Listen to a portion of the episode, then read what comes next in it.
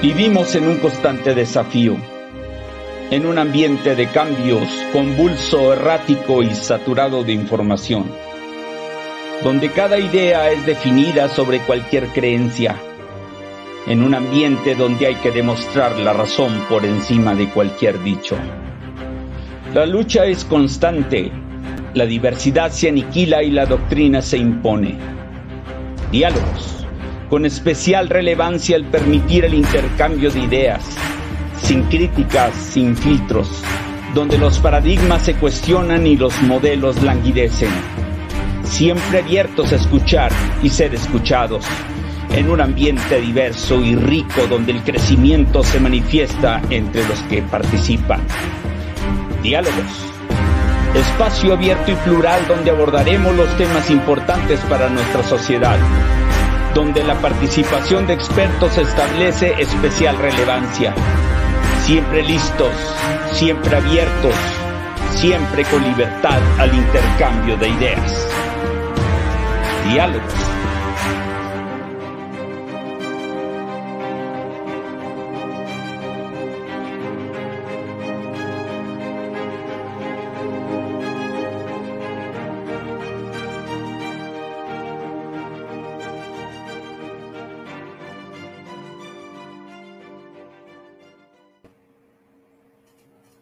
¿Qué tal? Muy buenas tardes. Mi nombre es Sergio García y con un gusto enorme de estar con ustedes en esta tarde de muy buena temperatura y sobre todo con invitados especiales, con unos con un tema bastante interesante importante en lo que actualmente nos está eh, pues pasando, aconteciendo a nivel mundial.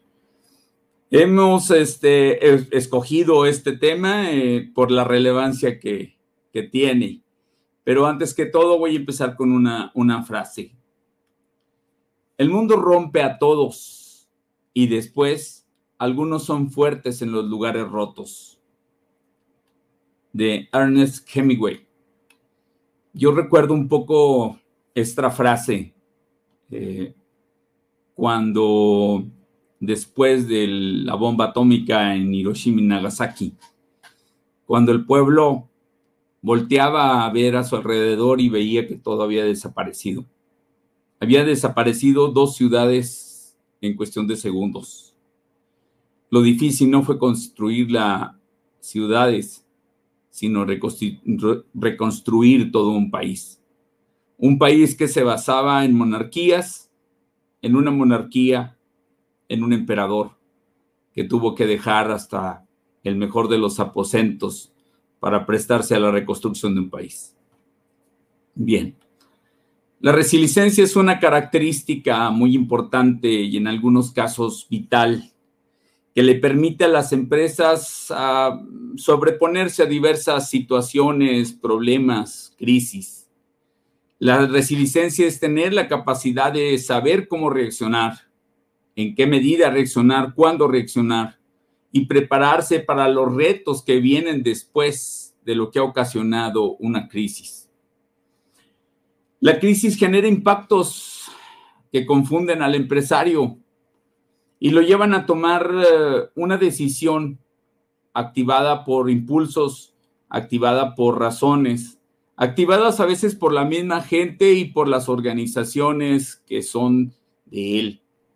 Una empresa resiliente es, es capaz de establecer la situación, dedicar el tiempo y los recursos necesarios sin perder el equilibrio. Es muy importante o ha sido muy importante en épocas de esta crisis que la sensatez y el ubicarse cada una de las empresas en el debido contexto con respecto a la crisis para saber de qué manera, hasta dónde están de estar involucrados en este cambio y qué es lo que se podría hacer. ¿Con qué recursos se cuentan? Hubo empresas que tan pronto eh, recibieron las primeras malas noticias, se prestaron a despedir gente, a cerrar negocios y a desaparecer. Actos de cobardía o una situación de sobrevivencia. Sí, aquellas empresas que cerraron prematuramente, que despidieron a toda su gente. Ahorita en este entorno han sido muy difícil es que vuelvan a aprender. La sociedad en general, los trabajadores, tienen memoria y tienen memoria de aquellos que corrieron ante cualquier situación que todavía no sabían de qué magnitud era. Bien, hablamos de esta resiliencia, ¿sí? En un contexto donde se dio un confinamiento, estoy hablando por la situación del COVID. En México pegó en marzo del 2020, donde se empezaron a ver eh, ciertas medidas que, que eh, impulsaron a la sociedad a llevar a un confinamiento. El confinamiento llevaba a marcar muchas cosas. Primero que algunos quedaron sin trabajo. Sí, hubo una disminución en la actividad económica. ¿Por qué? Porque había menos gente que compraba. Había menos nivel de comercialización, menos gente que asistía a lugares como al cine, a los restaurantes, a lugares en donde prestaban servicio, etcétera. Bien, los despidos no se, no se esperaron, no se dejaron esperar. Y aquí pues hubo un, un total este, de 300 a 400 mil despidos en muy poco tiempo. Algunos de estos, creo que el 80% de, de lo que se ve aquí en esta nación, en México, se ha podido recuperar. Sin embargo, esa, eh, pues ese bache que se tuvo de, ir hasta cero y volver otra vez a crecer, pues eh, causó un detrimento de hasta el 9% de Producto Interno Bruto de, crecimiento aquí en México. ¿Sí? Y bueno, también tenemos el cierre de las empresas. El cierre de las empresas que pues es vital para el desarrollo económico, para el desarrollo este, social, para mantener sociedades, para eh, mantener las familias. Había, hubo casos en que pues las dos personas trabajaban y que algunos de estos se quedó sin, sin empleo o hasta los dos. Se dieron prórrogas en algunos lugares para aminorar un poco este impacto, pero bueno, este impacto era tarde o temprano algo que se tenía que presentar. En esta ocasión, pues hablamos de un tema, la resiliencia empresarial. Hemos eh, hablado sobre las características en general, pero bueno, es una disertación propia, es lo que de alguna otra manera el, eh, la experiencia este, me da. Sin embargo, eh, para poder dialogar sobre este tema, tenemos a una invitada, ¿sí? De lujo, una, una invitada que, que viene desde Argentina, ¿sí? Este, ella es Gabriela Tomasini. Gabriela Tomasini es concejal de Hasenkamp en Argentina, mentora en emprendedurismo y coordinadora de la sede regional. Es contador público y tiene un diplomado en gestión gerencial. Actualmente cursa la especialización en agronegocios. Para seguir eh, pues conociendo más de ella, yo le doy la bienvenida a Gabriela Tomasini. Buenas tardes, Gabriela. Hola, buenas tardes, Sergio, ¿cómo estás? Bueno, muchas gracias por tu invitación y, a todos los que nos están escuchando en este momento.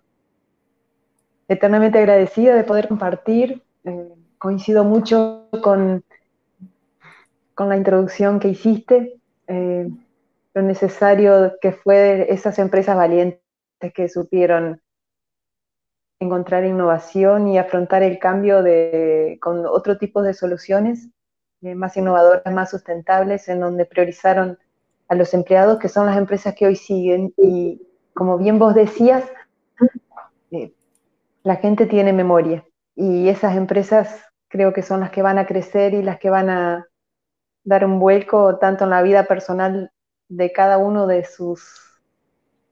No me gusta mucho la palabra empleados, eh, me gusta más la palabra colaboradores.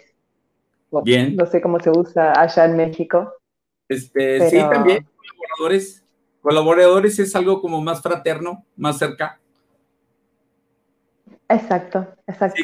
creo que expresa mejor, creo que expresa mejor eh, lo que es una persona dentro de una empresa. Y tiene que ver mucho con el tipo de liderazgo de estas empresas que siguieron adelante en el, en el contexto tan difícil que fue esta pandemia que nos sacó a todos de nuestra zona de confort, eh, sin muchas preguntas. Y, bueno, y en, ese, en esta nueva realidad, la forma en la que se adaptaron que las empresas eh, mostró los valores de cada uno. Así que muy contenta. sí, es muy importante algunas cosas que has comentado. Sí, este, eh, voy a tratar, digo, pusiste todo un panorama muy abierto y muy, muy importante. Una, eh, la, la, forma en que el empleado forma parte de, del proceso de recuperación, es decir, válgame, aquí se usa la palabra, está casado con la empresa y con sus valores y que de alguna otra manera eh, dice, yo estoy contigo hasta la muerte, se puede decir, ¿sí? O sea, estoy contigo en las buenas y en las malas. ¿Qué nos puedes expresar de una experiencia así? Acá en Argentina el término que usamos es el empleado que se pone la camiseta. Es como que forma parte del mismo equipo creo que tiene mucho que ver con el tipo de liderazgo y con la estructura misma de la empresa. La empresa que trata a las personas que la forman como parte de sí misma. Eh, son las empresas en donde más que empleados tenemos colaboradores. Y estos colaboradores son los que en muchos casos dan las soluciones innovadoras que los jefes o los líderes necesitan. Escucharlos ponerles atención, eh, compartirles el propósito y la misión que tiene la misma empresa y que ellos mismos lo incorporen para sí. Y así se puede crecer. La empresa, más que un conjunto de, recursos, eh, son personas. Y esas personas son las que hacen la diferencia.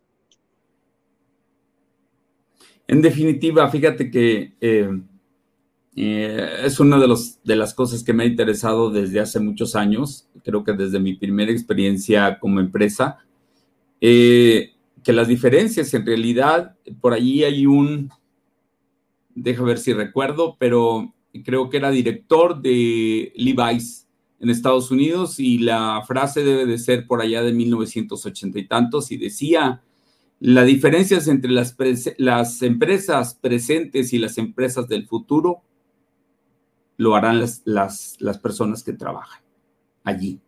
O sea, es decir, no es la innovación tecnológica, no son las estrategias de mercado, no.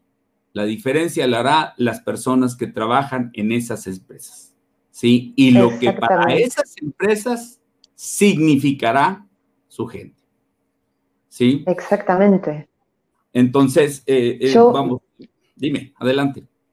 Te interrumpo un poquito porque eh, en tu introducción eh, te escuchaba hablar de que em, como que la gran crisis para ustedes pasó y ahora están saliendo adelante. Em, acá en Argentina empezamos con la pandemia en marzo del 2020 también, eh, también en un aislamiento muy estricto, en un cierre de muchísimas empresas eh, el aislamiento ahora no se da porque la economía no lo permite.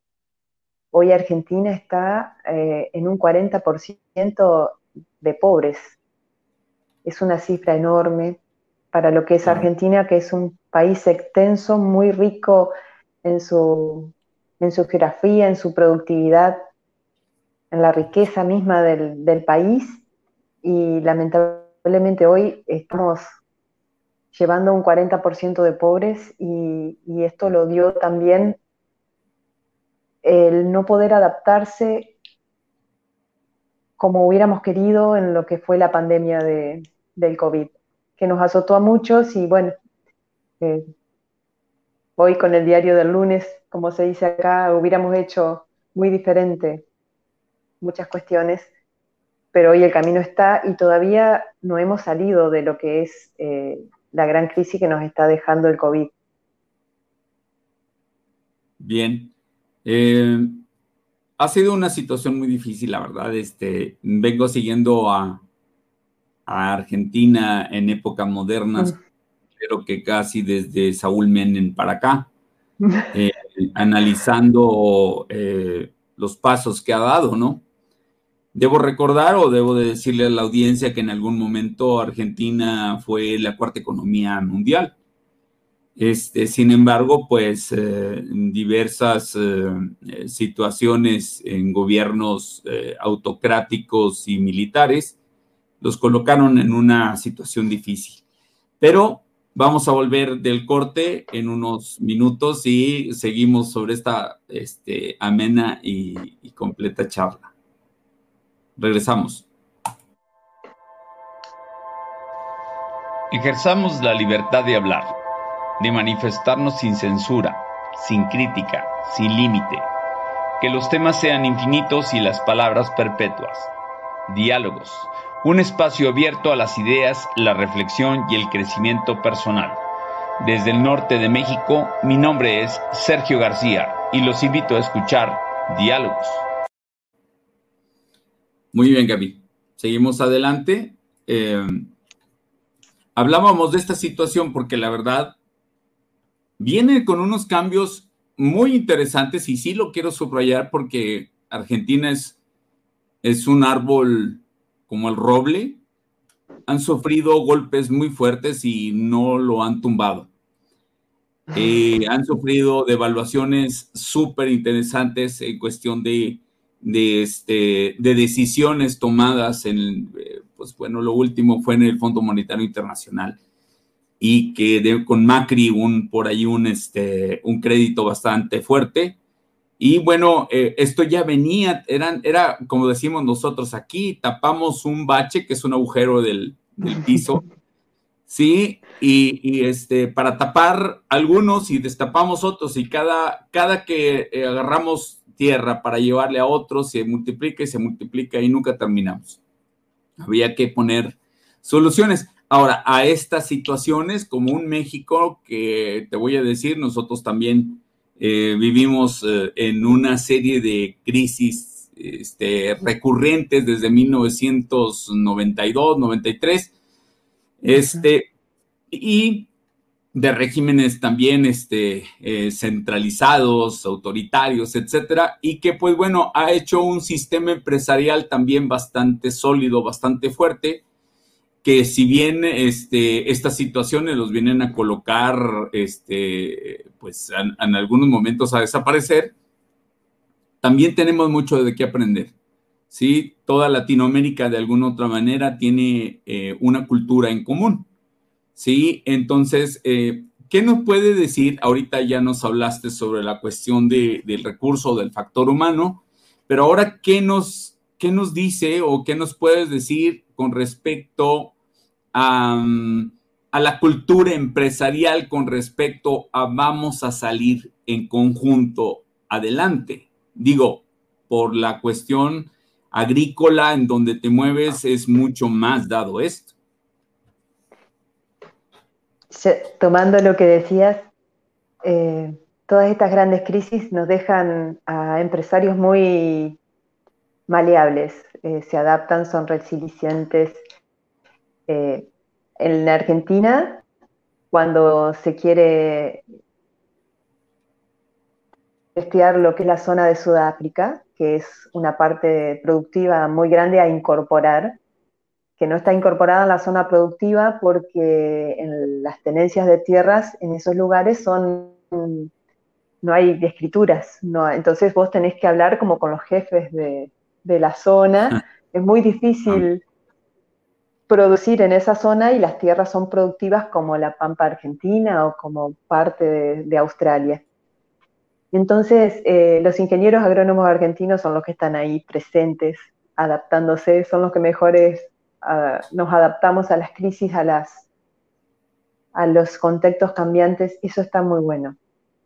El sector agrícola acá en mi localidad siguió produciendo porque la producción de alimentos no paró en la pandemia, entonces es uno de los pocos sectores que se vio menos afectado. Ahora quiero parar sobre el menos afectado porque si todos estamos en un mismo barco y tenemos una parte del barco complicada, el, barco se hunde entero. Entonces, eh, en los países no hay que pensar, bueno, este sector no, a mí no me toca, a mí no me afecta, porque a la larga el país entero tiene que salir adelante en forma conjunta. Los empresarios son buenos, tienen, eh, tenemos muchos empresarios innovadores. Yo creo que Argentina un poco, y si la has venido siguiendo, es un gran desafío y lo que nos está faltando es el rumbo. Tener un norte definido. Entonces, estamos tapando un poco de baches porque estamos haciendo a corto plazo lo que a largo plazo no estamos definiendo. Entonces vamos como lo urgente y lo importante que es definir el rumbo hacia dónde queremos ir no está establecido. Entonces tenemos los mismos partidos políticos muy diferentes y se cambian, así como eh, hay un partido de gana de un partido, gana del otro y son políticas totalmente diferentes. Entonces, si bien está bueno y apunta a la diversidad de ideas, económicamente eh, nunca tenés un, rumbo estable y eso hace grandes vaivenes. Y esto, como vos decís, van tapando parches y, y, esa es la misma política, son normativas constantes, son bloqueos constantes. Hoy tenemos trabadas las importaciones, nosotros no estamos accediendo al, normalmente al café, a cuestiones básicas de nuestra vida diaria, que están trabadas por el tema de la salida de los dólares y de contener lo que es el incremento de precios. Y esto es moneda corriente y pasa y salimos de esa y a los años vuelven las mismas medidas. Eh, se traban las exportaciones, se traban las importaciones y ahí empezamos a solucionar problemas a corto plazo que a mediano y largo plazo traen problemas mayores. Nosotros acá en el trigo te cuento, eh, somos uno de los grandes productores de trigo, se consumen alrededor de, se consumen una gran parte y se exporta la mayoría. Para que bajen los precios cerraron las, las exportaciones, eh, entonces bajaron los precios, por supuesto, porque ya en vez de vender solo al mercado común, vende solo al mercado interno esto bajó los precios y solucionó el problema en un invierno y al invierno siguiente el productor no sembró trigo porque no estaba dentro de la ecuación económica y no cerraban sus números. Por lo tanto, el precio del trigo volvió a subir. Entonces son así todas medidas muy, muy cortoplacistas. Y eso eh, requiere un poco de más seriedad en la parte política también, en la parte de la gente que...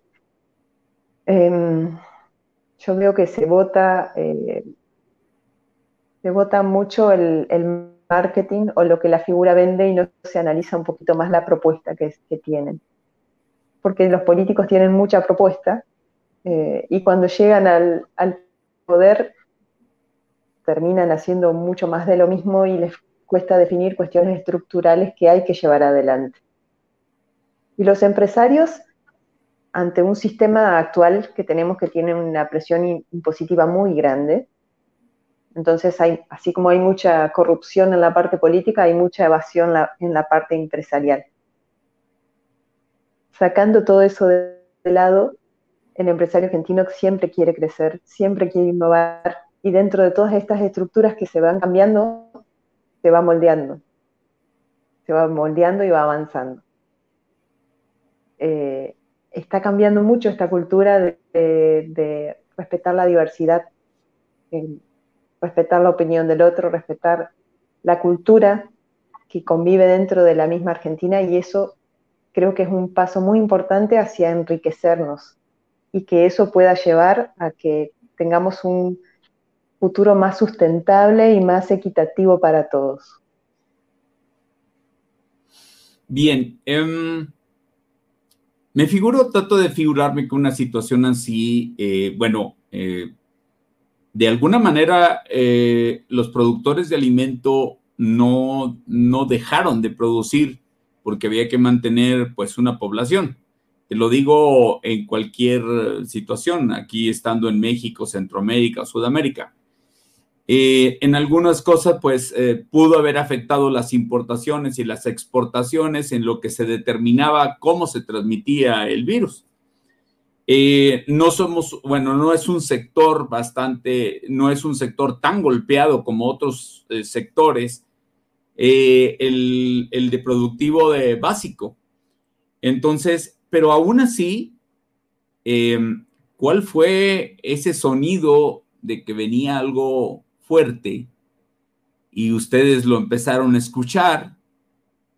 Y cuando ya sabían que empezaron a romper economías, a caerse, a caerse economías fuertes, a que esto no era eh, caldo de murciélago solamente como lo manejaron por acá durante algunos meses y que Aquí lo agarraron como una broma, hicimos hasta memes porque somos únicos en reírnos de todo. Y entonces, este, eh, aquí se, se, le dio, no se, no se le dio la relevancia, este, porque todo se pensaba que aquello iba a quedar como el, en el 2008 aquí tuvimos la influenza y la influenza pues eh, no, eh, no, no fue ni no, ni un porcentaje mínimo de lo que es ahorita, ¿no? Llegó a cerrar algunas cosas, pero no pasó más allá. Se trató a lo mejor de unos meses y en un año ya estaba totalmente este, sanada la, la situación. Y en este caso, pues es cuestión ahorita que nos presentamos este, con semáforos para saber eh, el nivel de incidencias y el nivel de ocupación hospitalaria y cuáles son las, eh, eh, vamos, cuáles son las tareas y las acciones que se deben de permitir con, esas, con esos semáforos. Ahorita en esta región estamos en el semáforo verde y nacionalmente creo que debemos de estar en el amarillo, siendo el, el, menos, el más fuerte el rojo y luego naranja, amarillo y verde. Aquí estamos en verde, pero pues bueno, ahora con las vacaciones se piensa que vamos a tener un rebrote. ¿Sí? Eh, es bastante interesante estudiar otros casos, como en el caso de, Chile, en donde ellos permitieron la, introducción de eh, vacunas para em, practicar, se puede decir, o poner a prueba. Y entonces pensaron, por ahí acabo de leer una tontería porque pusieron en un plano en el mismo plano en cuestión de, ataque a la problemática. A México, a Chile, no recuerdo, a este, este, eh, Brasil. Entonces, este, pues bueno, nosotros tenemos varias veces más eh, este, eh, población, somos alrededor de 125, 130 millones de habitantes y pues bueno, con el gigante con, los que con el que nos podíamos comparar en, esto era con Brasil. Sí, creo que Argentina debe de andar por ahí entre 60 y 70 millones de habitantes. Y pues bueno, fíjate, tres veces menos. Sí, entonces imagínate un Chile este, que se quiso ir a la vanguardia, no le funcionó, no, lo que querían era este, disminuir el impacto económico a lo más posible. Por eso hicieron esto, esta situación, y ahorita están envueltos en un problema. Un problema que es de tipo social, porque lo teníamos hace dos años, ¿sí? Las eh, rebeliones estudiantiles. Y pues ahora tenemos la, la, problemática que no controla la enfermedad. Y por allí está Colombia con un problema similar que ya creían que habían empezado a superar. Bien, esto nos da un contexto un contexto de cómo, cómo vamos a reaccionar con respecto a eso a nivel este, Latinoamérica. ¿Sí? Y entonces nos coloca, lo que yo quiero es que formar este contexto para ver desde diferente punto de vista eh, cómo es em, que dentro de este sector han reaccionado y cuál ha sido el compromiso que la empresa ha generado consigo mismo y con la comunidad porque antes que cualquier cosa, pues nosotros somos aquí, primero en nuestro municipio, después el orden de gobierno es el Estado y después del, del, gobierno siguiente es el federal. O sea, entonces primero vemos por nuestro municipio, después por el estado y luego por lo federal. Entonces, eh, eh, aquí era o es, ¿sí? O sí me gustaría que, que ahorita nos comentaras con respecto a eso, eh, cómo han reaccionado. Pero antes de que comiences y evitando cualquier otra interrupción, este, nos vamos a ir a una pausa y regresamos. Y al regresar, pues platicamos de esta este, situación y de este contexto tan, tan largo y abundante que te he planteado. Regresamos.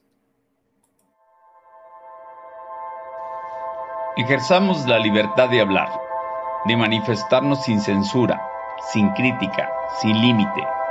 Que los temas sean infinitos y las palabras perpetuas. Diálogos un espacio abierto a las ideas, la reflexión y el crecimiento personal. Desde el norte de México, mi nombre es Sergio García y los invito a escuchar Diálogos. Bien. Mm. Excelente. Bien. Bueno, muy amplio lo que me has planteado. Te cuento que aquí en Argentina, cuando empezamos allá en marzo de 2020, empezamos al revés. Eh, lo que ustedes le llaman federal, que es toda la, nación, todo el país, eh, estableció un confinamiento obligatorio y nuestro territorio es muy amplio y está muy concentrado en lo que es Buenos Aires. Casi el tres cuarto de la población se concentra en un estado, que acá se le llama provincia de Buenos Aires. El resto del interior, del cual formo parte, eh, estamos muy distanciados y muy lejanos eh, territorialmente también. Igualmente las medidas se puso para todo el territorio de la nación, para todo el federal que le dicen ustedes. Eh, entonces nosotros estábamos aislados obligatoriamente y en todo nuestro estado, que acá se llama provincia, no había un solo caso. Y así pasaban las grandes extensiones de Argentina. Nos aislamos todos para readecuar el sistema de salud, pero no se ejercían los controles a los que venían de vacaciones en esa época. Entonces, eh, lo que eran eh, los aeropuertos y demás estaban todos sin protocolos, sin más que llenar una declaración jurada, iban en autobús hacia su provincia, su estado, y ahí iban contagiando, iban llevando el virus a los estados y a los municipios. Entonces nos aislamos todos, pero no tomamos em, en serio lo que realmente teníamos que tomar, que era eh, que la persona que venga del exterior tenga extremos recaudos, que es la que puede ser la portadora del virus. Estuvimos muchos meses en confinamiento, eh, fábricas cerradas, eh, personas trabajando desde su casa. de a poquito se empezaron a habilitar muy pocos rubros. En esto las empresas intentaban sobrevivir como podían, porque teniendo las puertas cerradas eh, salieron decretos de prohibiciones de despedir, o sea que los despidos no se podían hacer. Eh, todo mm. esto llevó a que una, una empresa que no podía vender, que no podía producir tampoco, pero sí tenía que eh, pagar salarios, pagar sueldos y pagar la estructura misma del funcionamiento en sí estando parada, necesitó la ayuda estatal. La ayuda estatal proviene de fondos de, las recaudaciones que también fueron gravemente disminuidas. Entonces se hizo un sistema que llevó a que en el momento en que realmente necesitábamos tomar las medidas porque el virus estaba instalado en Argentina, ya no las podíamos tomar porque ya habíamos estado aislados un montón de tiempo. Eh, acá mi pueblo es muy pequeño, no teníamos casos, es más, ahora tenemos dos casos eh, muy, muy controlados. Tenemos mucho espacio, pero no podíamos salir a caminar, por ejemplo. Eh, determinadas medidas muy fuera de lo que es el contexto de cada lugar. Claro. Entonces empezamos así, tomando medidas federales para todos. Ahora, en esta segunda etapa, en donde ya no se pueden tomar medidas federales porque la economía está tan golpeada que no se puede restringir más de lo que está. Se empezaron a habilitar de a poquito. Tenemos, por ejemplo, todo lo que es la parte de bares, fiestas, fotógrafos, hace un año y pico que no están funcionando. Entonces, eh, todas esas personas tienen sus ingresos casi a cero, muchos emprendimientos cerraron, muchos emprendimientos nacieron, muchos pequeños emprendedores empezaron a nacer en, este contexto eh, para llegar a fin de mes. Emprendedores por obligación, emprendedores eh, que empezaron a surgir de la nada, sí, sí, sí, sí.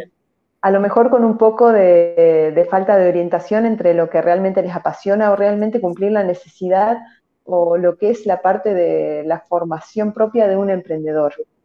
Lo importante es que nacieron y que hoy están llevando sus emprendimientos y que esos emprendimientos le están posibilitando eh, seguir con el nivel de vida que tenían más ajustado, pero así proseguir. Y hoy sí estamos al revés, también adoptamos los semáforos, eh, mi departamento está en la zona verde, eh, pero sí tenemos dentro del estado, que acá es la provincia de Entre Ríos, pequeños departamentos, que es una superficie más grande que un municipio, abarca varios municipios, y hay varios en rojo, otros en naranja, nosotros estamos en, verde en este momento. Con mucho miedo por la llegada de la cepa brasilera, eh, que es una cepa un poco más, eh, más letal, que afecta mucho más a las personas.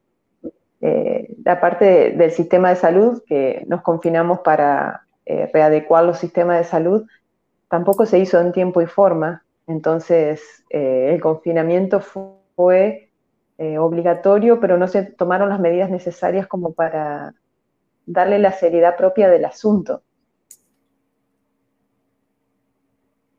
Y entre medio, el, el empresario que al principio intentó sobrevivir, muchos innovaron, muchos lograron salir adelante con ideas innovadoras, readaptaron las empresas y otros, como bien decías al principio, eh, cerraron sus puertas y si bien no podían despedir, eh, los hacían renunciar o le buscaban la vuelta legal para, para achicar su personal. Y ahora lo que nos está dejando es eh, cómo seguir. Está bueno, está bueno este gran sacudón que nos, que nos ponga de firme los valores de cada empresa, de cada persona y que realmente hay que cambiar muchas formas de pensar, hay que cambiar muchas formas de concebir la economía, la estructura, la salud, las personas mismas, el, valorarse, valorar los contactos, las amistades, las familias. Yo creo que la seriedad del caso se empezó a tomar cuando empezaron a, tener fallecimiento de las personas cercanas. Y ahí empezás a tomar la seriedad del caso.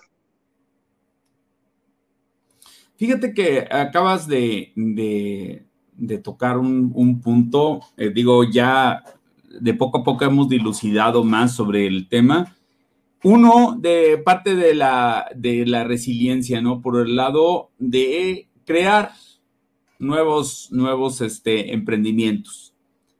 Eh, la creación de nuevos emprendimientos sobre algo nuevo que no existía. Eh, aquí, por ejemplo, este, se buscó mucho el servicio a domicilio.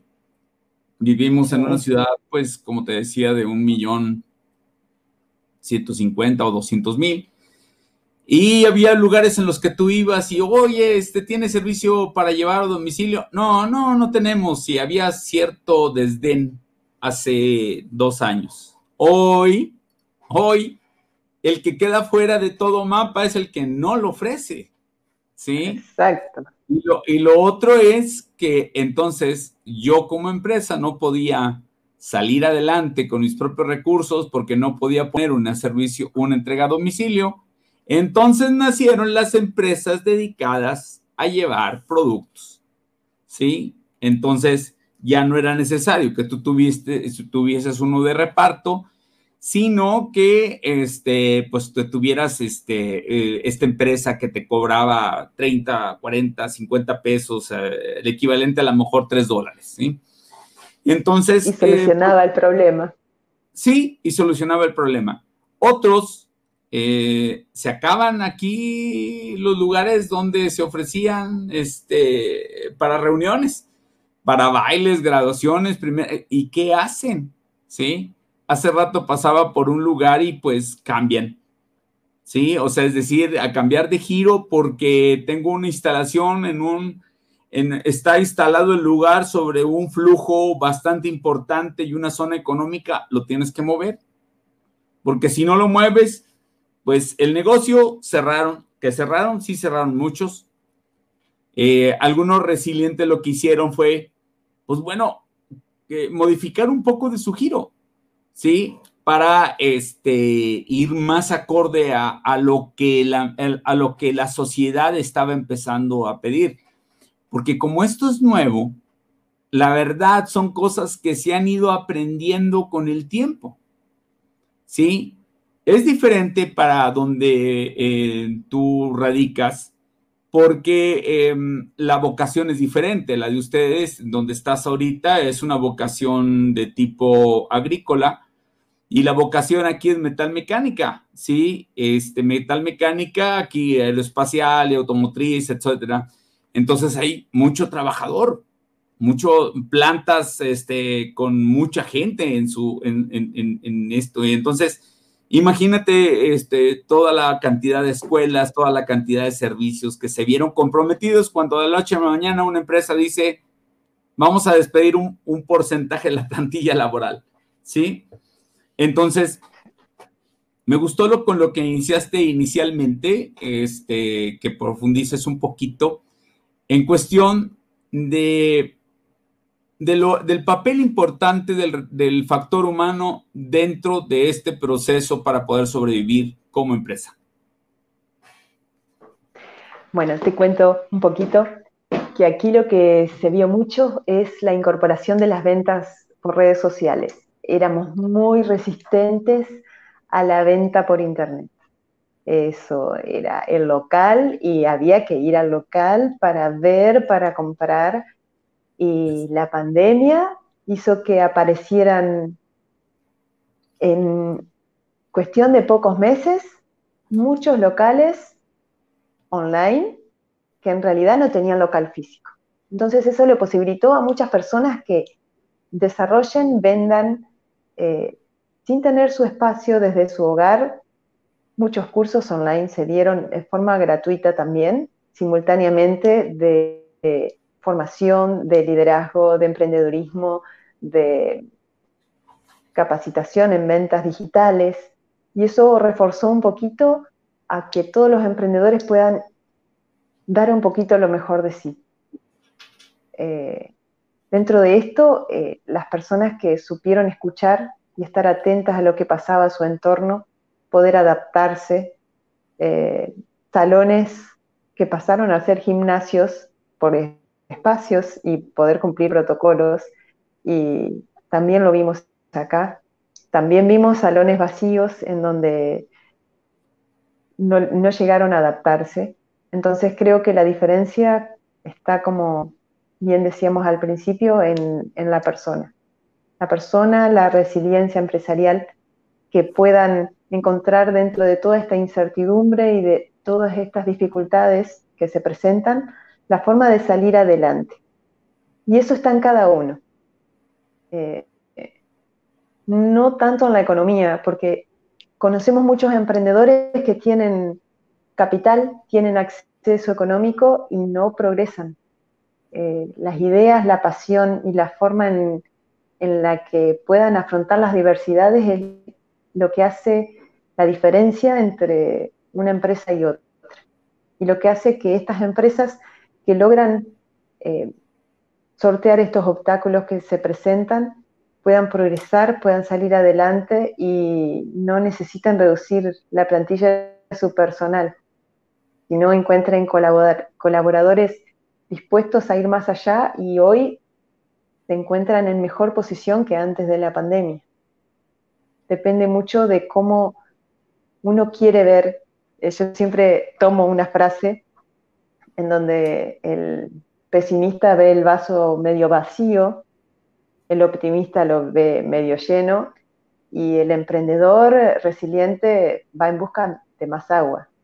Es, la forma, es encontrarle esa, esa vuelta de rosca que falta para poder salir adelante y eso queda en, en el corazón de cada uno y en las motivaciones. La resiliencia se trabaja, no es algo que viene, viene un poco de cada uno, de sus experiencias, de su contexto, pero también se puede trabajar. También puedes trabajar para ser más resiliente y para salir adelante y encontrar esas soluciones innovadoras que se necesitan en cada momento. Muy bien, Gaby, estamos aproximándonos al, último eh, corte. Y después del corte, eh, nos gustaría o me gustaría que pudieras eh, hablar con respecto a qué viene, qué nos depara, si todo este mar de buenas intenciones con respecto a las vacunas funciona, qué nos depara. Eh, nosotros no estamos pensando que en poco tiempo tengamos ya libre de, de esto. Esto va a durar todavía. Tal vez no de la misma forma, pero como empresario, ¿cómo hay que, cómo hay que pensarlo? ¿Cómo, cómo, ¿Cómo lo conceptualizan más ahora? Digo que tú eres, estás relacionada con proyectos emprendedor, ¿no? ¿Cómo conceptualizas? ¿Cuál es la forma de mirar hacia adelante con respecto a estos nuevos retos? En unos minutos regresamos. Ejerzamos la libertad de hablar, de manifestarnos sin censura sin crítica, sin límite. Que los temas sean infinitos y las palabras perpetuas. Diálogos. Un espacio abierto a las ideas, la reflexión y el crecimiento personal. Desde el norte de México, mi nombre es Sergio García y los invito a escuchar Diálogos. Bien, gracias. Este es el último segmento. Bien, te preguntaba, ¿qué nos depara? ¿Qué depara a ese emprendedor? ¿Qué depara a ese muchacho, a ese, eh, em, a esa ama de casa, a esa persona que, este, que en algún momento fue trabajador, lo despidieron y tuvo que buscar otra forma? ¿Qué le depara a eso? Este, ¿Cuál es el planteamiento hacia adelante? Porque este emprendedurismo fue por necesidad en su mayoría. ¿Qué nos depara? Hermoso tema para cerrar el programa de hoy. ¿Qué nos depara? La pandemia llegó para quedarse. No se va a ir al corto plazo. Eh, es necesario que nos adaptemos y que busquemos la forma en que nuestro emprendimiento y nuestra pasión pueda desenvolverse dentro de este contexto. Está y que no lo podemos cambiar a corto plazo. Yo creo que las vacunas van a tardar su tiempo. Es más, el presidente de Argentina está vacunado y hoy lo tenemos positivo en COVID. Entonces, las vacunas no son eh, totalmente las salvadoras de, de esta situación. Sí van a ayudar, pero no son la salvación.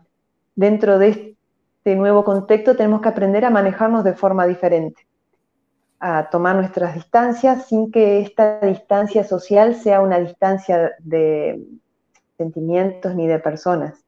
En Argentina tenemos eh, incorporado el mate, nuestro mate se comparte, yo sé que allá no lo usan, pero es un mate que compartimos entre todos en una ronda. Nos costó muchísimo dejar de compartirlo, porque no podíamos darnos mate mutuamente. Eh, poquito fuimos incorporando, las empresas fueron adaptándose a los mates individuales, a las cuestiones de empezar a adaptarse y saber que dentro de este contexto poder encontrar nuevos nichos, nuevas necesidades que son a las que tenemos que apuntar. Como bien vos decías, el reparto a domicilio. Hay muchas nuevas necesidades que surgen en la pandemia. Necesidades de, bueno, toda la parte psicológica, eh, por supuesto, está al orden del día todo lo que sea atención en ese sentido, virtualizar la cercanía de las personas. Las necesidades que veamos en nuestro contexto pequeño, saber detectarlas y saber atender esa necesidad. Y dentro de eso, que sea algo que nos guste y nos apasiona, nos asegura el éxito. El éxito no es tanto la idea, sino saber cubrir la necesidad y que esa necesidad que estamos viendo nos apasione, nos apasione satisfacerla, para que eso nos dé la seguridad de que no estamos trabajando como un peso, sino estamos trabajando por, porque tenemos ganas, porque nos gusta y eso nos ayuda y nos da la seguridad de poder crecer. En esta pandemia tenemos que ser maleables, tenemos que ser resilientes, tenemos que saber encontrar lo mejor de nosotros mismos. Yo creo que de esta pandemia tenemos que salir mejores, tenemos que aprovechar este, este pare y arranque y esta vuelta a foja cero en donde empecemos de nuevo a ver realmente cuestiones cotidianas que extrañamos muchísimo y que realmente nos llenaban, qué, qué es lo importante de nuestra vida. Mucha gente que vivía trabajando al 100% empezó a darse cuenta y a replantearse otras cuestiones. Eso es importante en las personas y tenemos que salir mejores personas. Saliendo mejores personas es como podemos lograr un mejor país, como podemos lograr que nuestro entorno sea mejor, estando atentos a lo que el prójimo necesita, al cuidado de las personas y a tener una meta común que es salir adelante. Es, eh, todos los ejemplos que dabas al inicio es eh, la base, o sea, hay que empezar a, a, ser más solidarios, a mirar a nuestro prójimo y a empezar a, tener empatía por las situaciones que pasan a nuestro alrededor. Y creo que es la forma en la que como comunidad podemos salir adelante en todo el mundo empezar a, ser menos individualistas, a, buscar en el otro la sonrisa y la forma de crecer y de, estar un poco mejor. Y que este distanciamiento social que hoy nos obliga no sea un distanciamiento humano, así como tenemos nuestro claro ejemplo de, las distancias que, que mantienen amistades y mantienen cercanías y, nos ayudan a apoyarnos y a crecer. Muy bien, gracias. Hay una frase, eh, yo creo que la has escuchado también por allá, que dice, lo que no nos aniquila nos fortalece. Aquí hemos vivido muchas crisis, al igual que muchas, digo, somos la Latinoamérica de, de, este, de crisis, porque no hay país que no haya vivido situaciones eh, de índole social, de índole económico en todo Centroamérica, Sudamérica y Norteamérica, eh, hablando de los latinos desde México hasta, hasta Argentina. Eh, y, lo que escucho en ti es el clamor de muchos latinos que de alguna otra manera hablamos de la misma forma o queremos de, de haber la misma forma.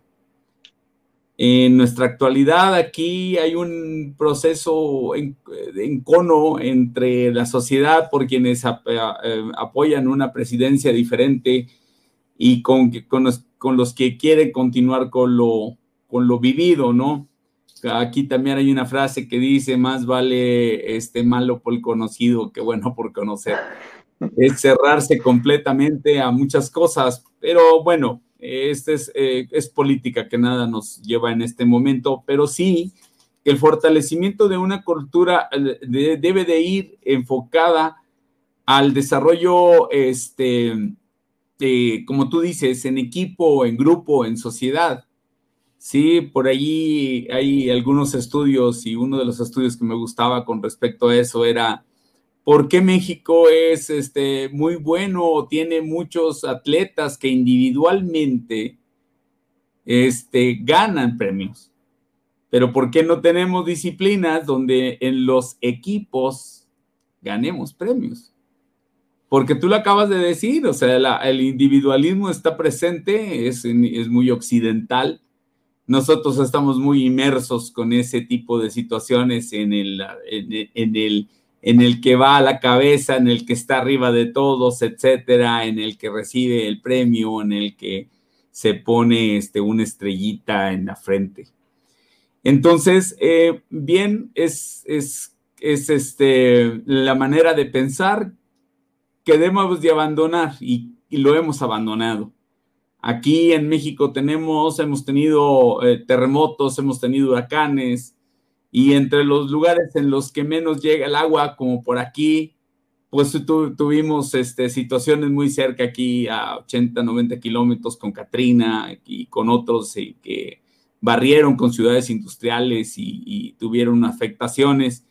Y viste a la sociedad respondiendo, ayudando, igual que en los terremotos, ayudando, llevando comida, etcétera, etcétera, etcétera. Yo lo que digo, esos momentos de crisis son los momentos que en este, que en, este día al día existen, pero solamente que hay que voltear por el lado de generar esas empresas y ese compromiso de la misma, este, de la misma sociedad con respecto a cómo hace negocios en beneficio de los demás. ¿Quieres cerrar con algún, eh, alguna reflexión, algo que, algo que nos dejes antes de despedirnos, Gaby? A mí me gustaría resaltar a lo que vos dijiste, que estoy totalmente de acuerdo, esta oportunidad de volver a nacer y de que en este nacimiento nos respetemos y nos honremos como diversos, como seres diversos y, en esa diversidad que cada uno puede aportar nos enriquece y nos fortalece. Eh, eso nada más y desde ya agradecerte enormemente la oportunidad de este este diálogo con vos. Pues que yo te doy, eh, vamos, eh, primero el reconocimiento por lo que has hecho de tu vida. Segundo, porque este, compartiste el día de hoy experiencias muy importantes. Vivimos en países latinoamericanos, pero muy distantes, con eh, serias modificaciones este, culturales por las cuestiones geográficas y por nuestra eh, nuestro crecimiento en, en, todo ámbito, por nuestra cultura, por nuestra economía, por nuestra situación geográfica, etcétera, etcétera. No dejamos de ser hermanos por ser latinoamericanos, pero eso es lo, lo rico y lo, lo, hermoso de Latinoamérica que no tiene ningún otro, de otra parte del mundo, ¿no? Esta diversidad nos enriquece. Hoy he te he invitado y te invito a que sigas participando en otras ocasiones en este programa que es Diálogos, en estas eh, eh, charlas que tenemos abiertas, ¿sí? En donde, no, en donde es aportar ideas y no criticar a nadie. Eh, y pues bueno, te estaré invitando en otras ocasiones como ese, ese experto invitado que eres este, por toda tu, trascendencia, por todo tu currículum, por lo que haces, por lo que comentas, por lo que hoy nos has venido a comentar a nosotros. Yo este, quiero invitarlos también a la gente en general a que tenga este contacto con nosotros, a que nos haga llegar sus comentarios. Este es el programa número 3 este, de este nuevo emprendimiento. Eh, y pues bueno, más adelante ya pasaremos a tener este, participación de la gente. Aún así, los que nos, los que nos ven a través de Facebook o YouTube o LinkedIn, eh, pues bueno, si tienen alguna pregunta, eh, háganoslo llegar. El correo es diálogos arroba proyectos 2021.com y háganos llegar y pues bueno, yo creo que Gaby nos ayudará a contestar este, si, si algo de todo esto no ha quedado claro, que ha quedado muy diverso, sí.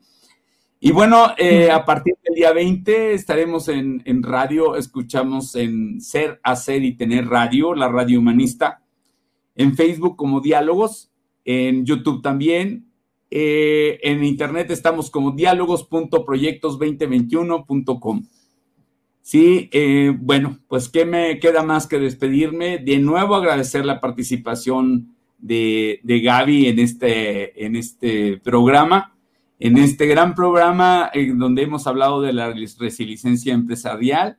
Y pues bueno, agradecerte a ti, eh, bueno, buscar el mejor bienestar para, para tu comunidad, para tu país, que pronto vengas y nos platiques, platiquemos sobre eh, eh, los impactos de esta resiliencia con respecto a haber dominado primero dominado y controlado un impacto de una crisis y después eh, saber hasta dónde llegan, porque esa es la grandeza que tenemos como latinoamericanos que somos.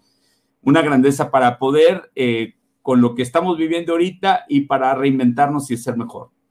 Gaby, pues muy buenas tardes. Me despido con un abrazo muy grande y hasta muy pronto. Nos vemos, Gaby. Gracias. Muchísimas gracias. Gracias. Vivimos en un constante desafío, en un ambiente de cambios convulso, errático y saturado de información, donde cada idea es definida sobre cualquier creencia, en un ambiente donde hay que demostrar la razón por encima de cualquier dicho. La lucha es constante, la diversidad se aniquila y la doctrina se impone. Diálogos, con especial relevancia el permitir el intercambio de ideas, sin críticas, sin filtros, donde los paradigmas se cuestionan y los modelos languidecen. Siempre abiertos a escuchar y ser escuchados, en un ambiente diverso y rico donde el crecimiento se manifiesta entre los que participan. Diálogos. Espacio abierto y plural donde abordaremos los temas importantes para nuestra sociedad, donde la participación de expertos establece especial relevancia. Siempre listos, siempre abiertos, siempre con libertad al intercambio de ideas. Diálogos